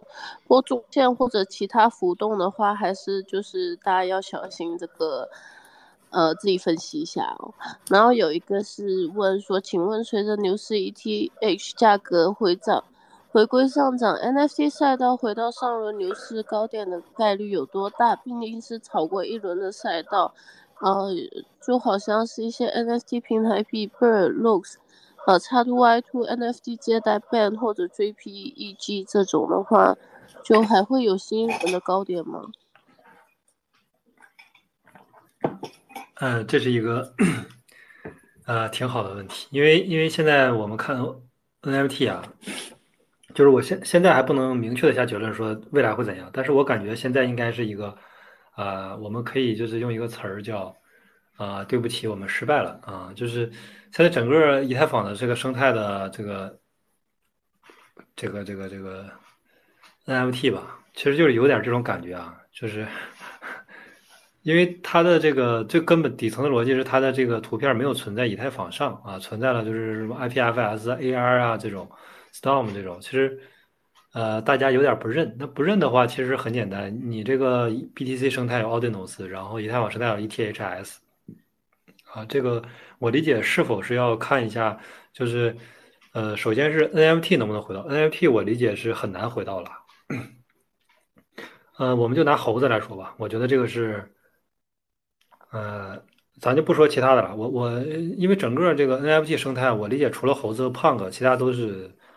啊，都是山寨啊，甚至是说都是空气啊，就是，嗯，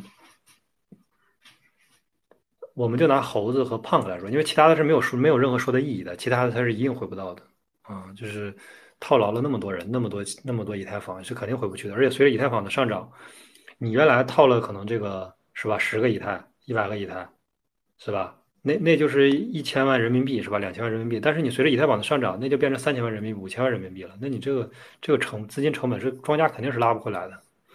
然后，我们就拿胖哥和这个猴子来说，呃，我理解这俩也说实话也很难回去了，也很难回到它的最高位啊，是概率是很低的了，嗯。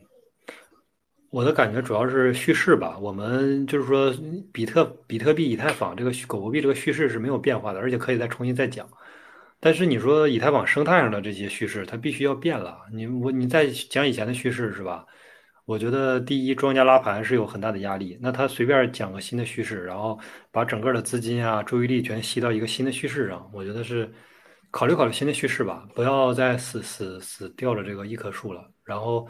如果是被套的话，那我觉得一有反弹就就出掉，然后还是换其他赛道吧。因为 NFT 这个生态，我理解现在能回到高位的这个概率是很低的，有没有可有可能？但是概率很低。然后第二是因为这个故事，我理解现在就有点不成立啊。第二就是你说交易所，交易所又跟猴子又不一样，因为交易所的话，你看 OpenSea 是吧？它可以持有 NFT，支持 NFT，也可以支持 Ordinals。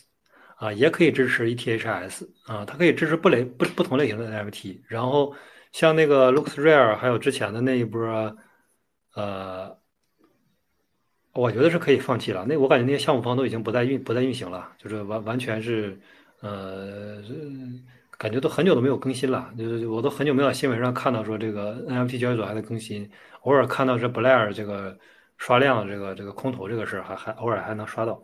Blair 和这个 OpenSea 吧，我觉得如果说能走出来的话，其实也是这俩。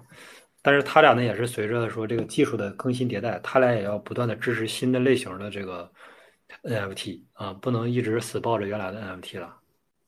因为，嗯，我感觉是很难啊。这咱们就是说，呃，肯定大家都希望说牛市都普涨着都涨，但是我们一味的说。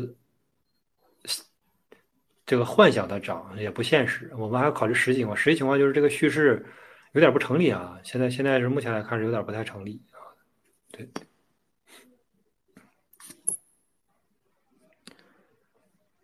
好，然后还有大家都问问题哦，然后还有就安诺先生问的，降息的时候会有黑天鹅吗？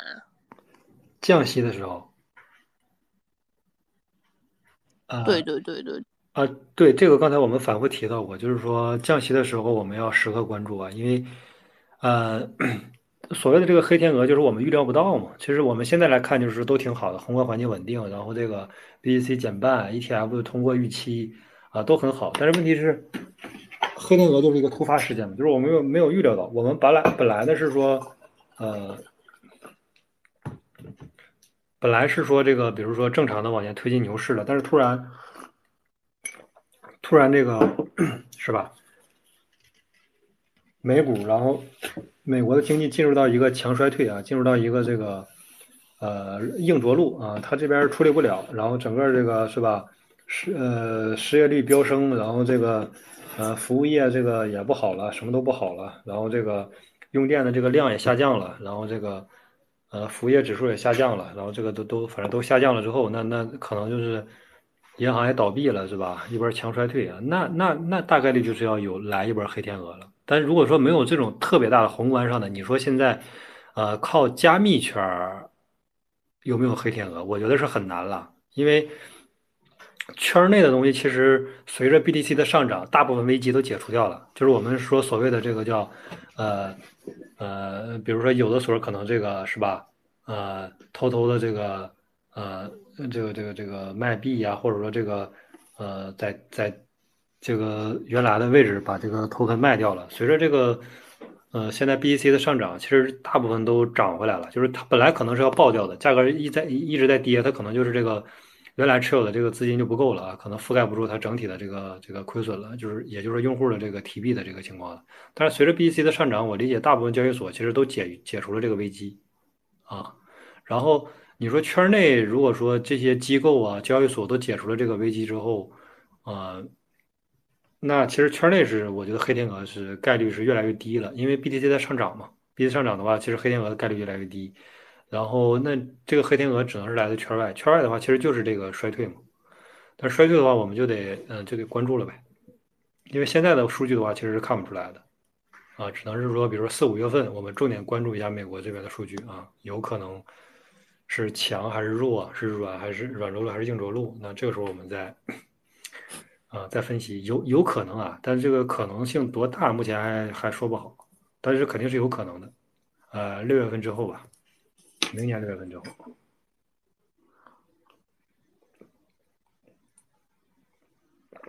好，谢谢 AK 哥。那我们台下的观众还有就是我们的家人们，还有就是有想问的问题吗？有一些中间有提到的，好像大级别回调啊，或者像是欧呃，OLDI 那些 AK 哥有提到的，我就没有再问了。OK，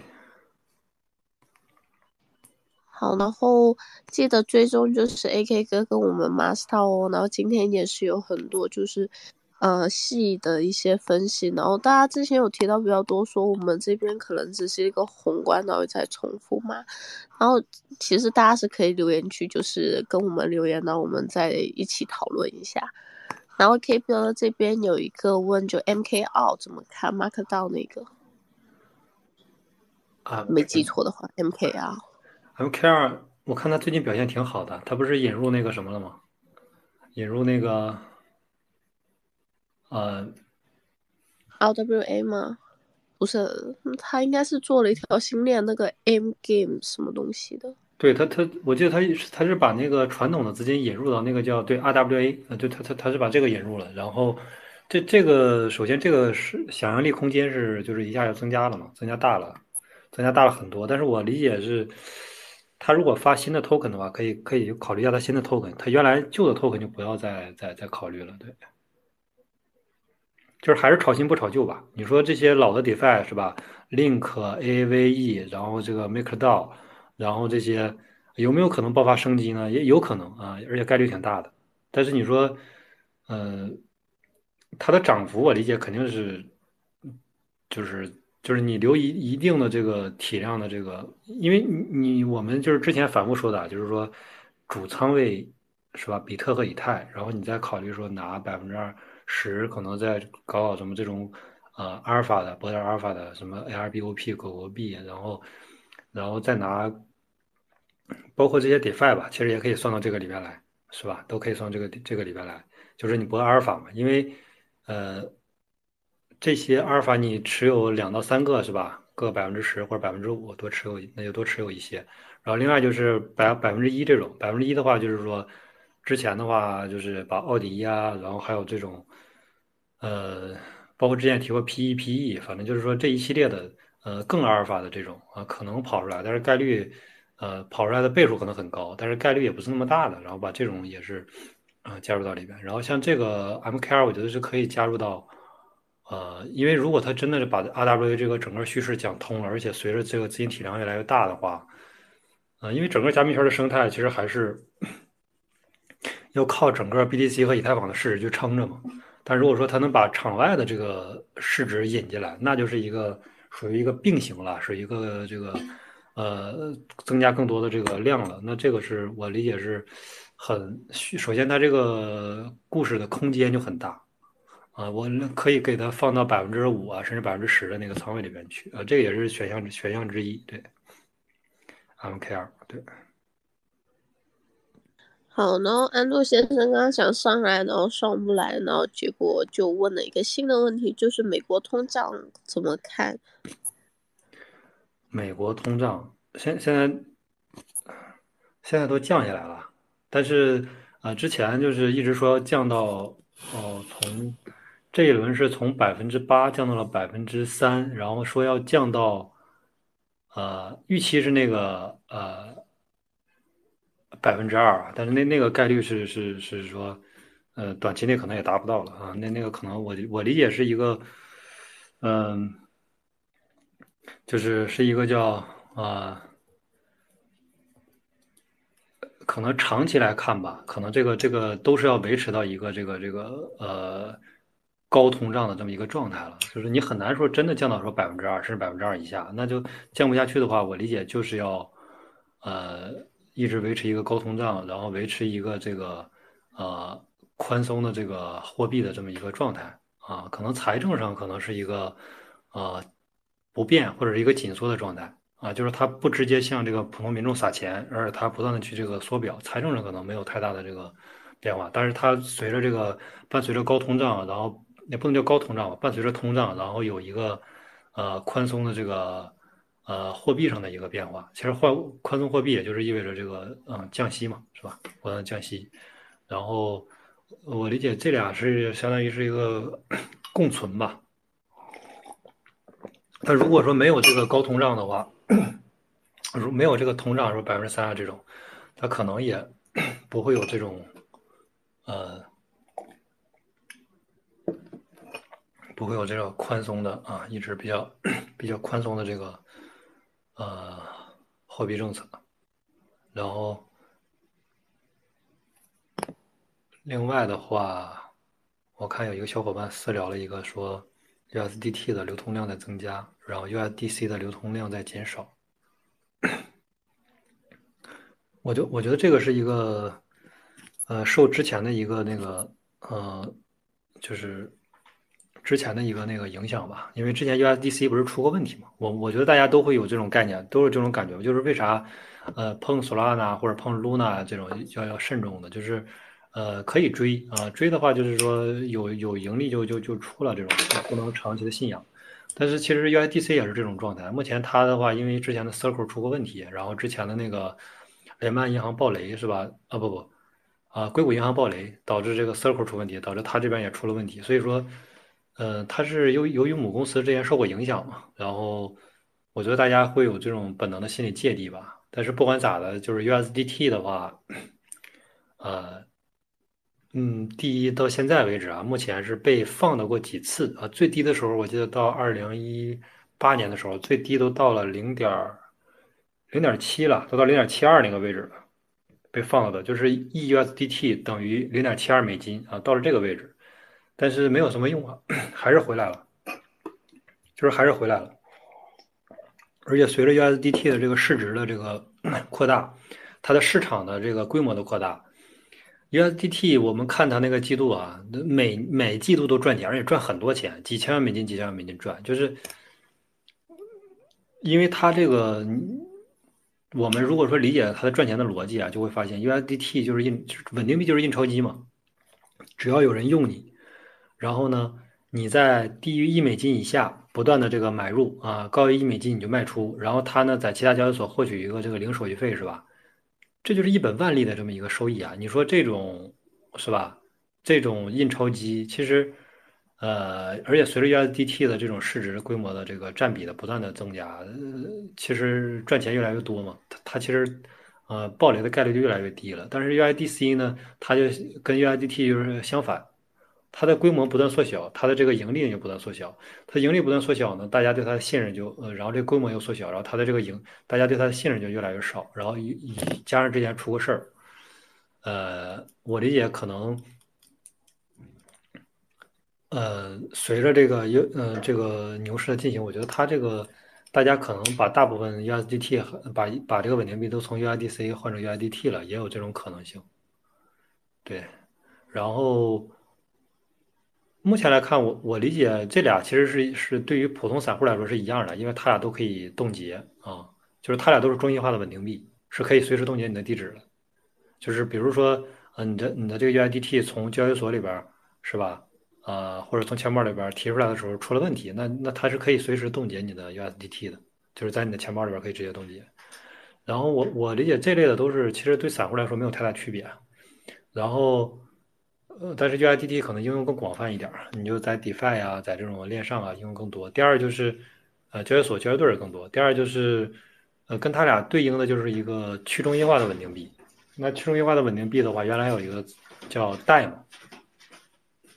但是现在这个贷呢，对这个贷呢，现在也不行了啊，因为这个贷呢，现在也引入了，它原来呢就是纯说这个质押嘛，啊，质押以太坊、质押 BTC，现在它又可以质押 USDT 了，可以质押 USDC 了啊，所以它现在也是一个半中心化的稳定币了，不能是一个纯去中心化的。所以我们现在目前来看，去中心化的稳定币目前是呃没有啊，没有纯去中心化，而且这个这块市场，我觉得迟早还会是被某一个稳定币的这个切入的。因为你一个稳定币，它没有纯去中心化的，我理解，呃，呃，对，肯定是有很有很大一部分用户是非常在意去中心化这个点的。然后目前是没有嘛？没有的话，我觉得迟早还是会有的，可以重点关注一下去中心化稳定币这个领域。其实本质上，u i d t 和 u i d c 其实，呃，对散户来说差别不大，但是，呃，整体来看，就是稳定币反正一直在增加嘛。其实。呃，不管是谁增加，其实都是在增加啊。一他俩的话，就是比如 UIDT 也有很多机构在用啊，UIDC 也有很多机构在用，然后 UIDC 也有散户用，UIDT 也有散户在用。其实，对，因为我们看它的规模就能看得出来。你说它每次增加十亿美金，那这是谁在用？那肯定是机构在用，不会是散户在用。对，OK，呃，这个也 OK 了。然后我看新上来一个小伙伴。你好，老师，我可以提个问题吗？哎，您说，您说。啊，我就是，我是上一轮牛市，然后进来的，也是通过这个社区，因为当时是这个火币链比较火，所以说就冲了，也吃到涨幅，但是没有卖，最后又 跌下来了，所以说现在就是说仓位比较大，就是已经套牢盘了，在火币链上的一个项目，所以说。特别纠结要不要割肉，因为现在普涨行情，火币链也没有动静，所以说要不要换个仓？现在特别纠结。呃，火币链现在还在吗？我记得之前好像说都都都已经跑了那个链儿，就是那个链还在吗？对，所以说因为因为当时是李林时期，就是比较火。对，杜军不是搞了吗？后来孙雨辰孙哥不是接管了吗？之之后就没动静。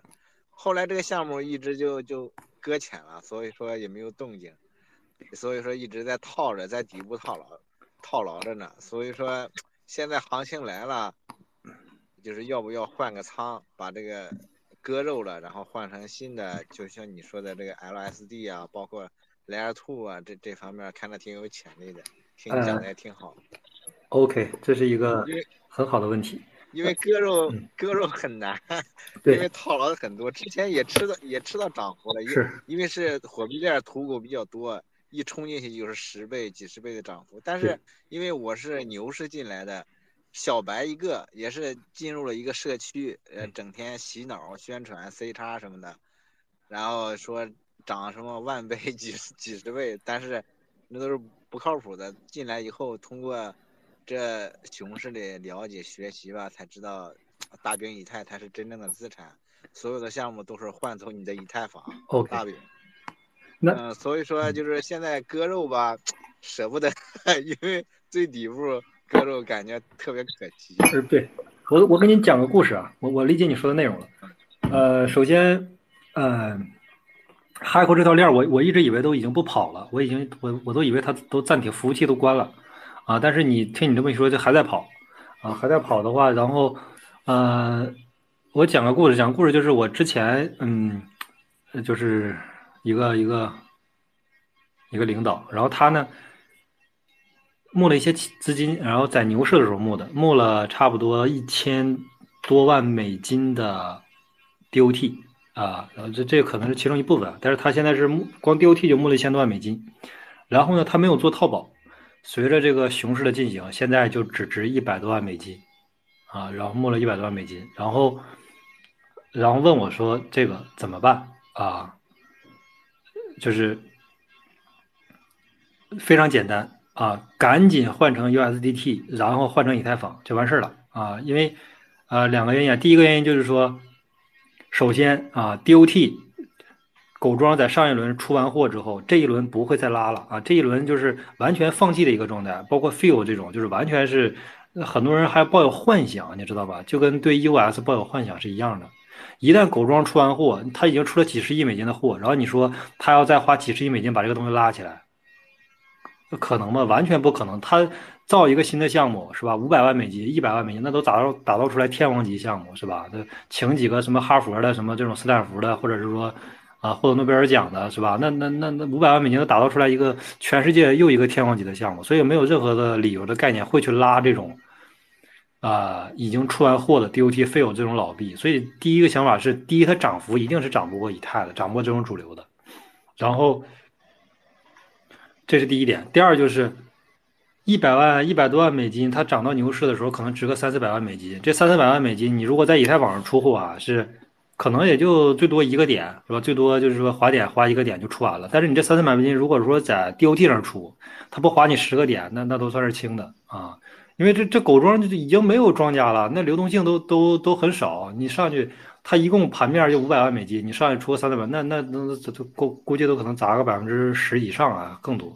所以说，由于这两点，就想都不用想，肯定是从把 DOT 换成以太啊，就是这个不能叫割肉，这个叫换仓。你要换一个想法理解，你不能说，哎，我这个浮亏的是吧？我换了仓位，我我是不是还能等它涨回来？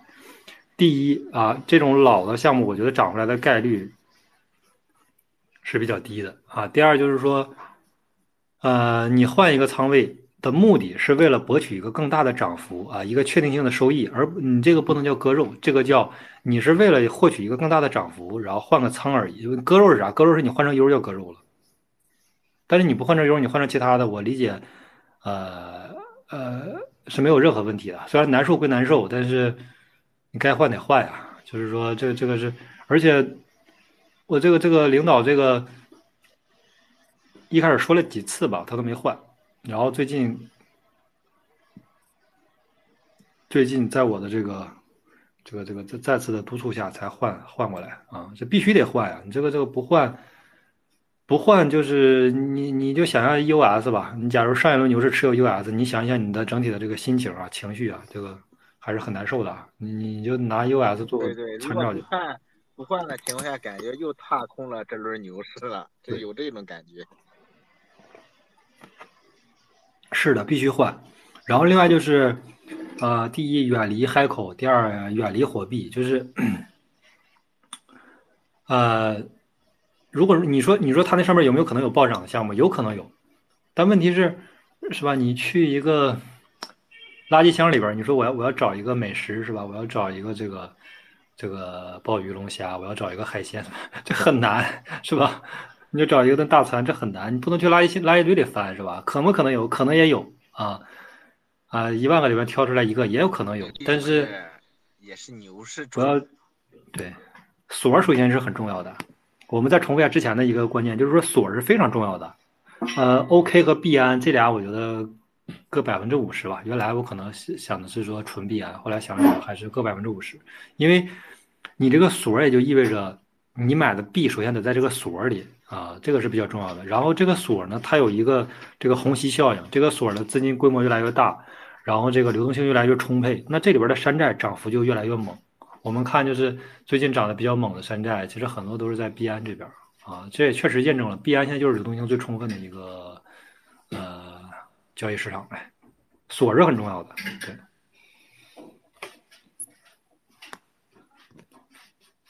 然后对远离啊，远离，然后及时这个换仓啊，这个是很有必要的。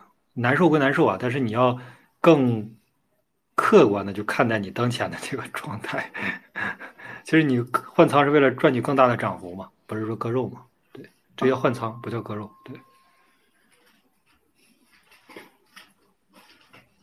而且换的越早越好。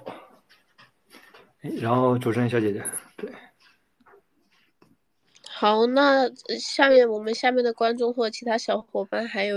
要上来聊一下的吗？如果没有的话呢，那让我们喊一下这边。我们就是逢周日看一下是早上还是晚上都会有这一个，呃，整个市场分析的一个 space 的。然后呢，记得追踪我们 master，还要追踪我们 AK 哥。然后另外一个就是我这边也偏上了我们微信学习群的，然后如果想跟我们在群里面做更多就是牛市一些呃代币上涨啊或者一些讨论的话，大家都可以扫码进群，然后就是大家一起进去讨论，然后我们也会开 space 之前去就是群里面跟大家讲的哦。然后就是今天就大概到这里啦，AK 哥有的东西要补充吗？哎，没了。好，那我们今天就到这里啦，谢谢大家，然后我们下周日再见哦。好，拜拜，See you 啦。拜拜。拜拜拜拜，辛苦，拜拜。辛苦，拜拜。拜拜。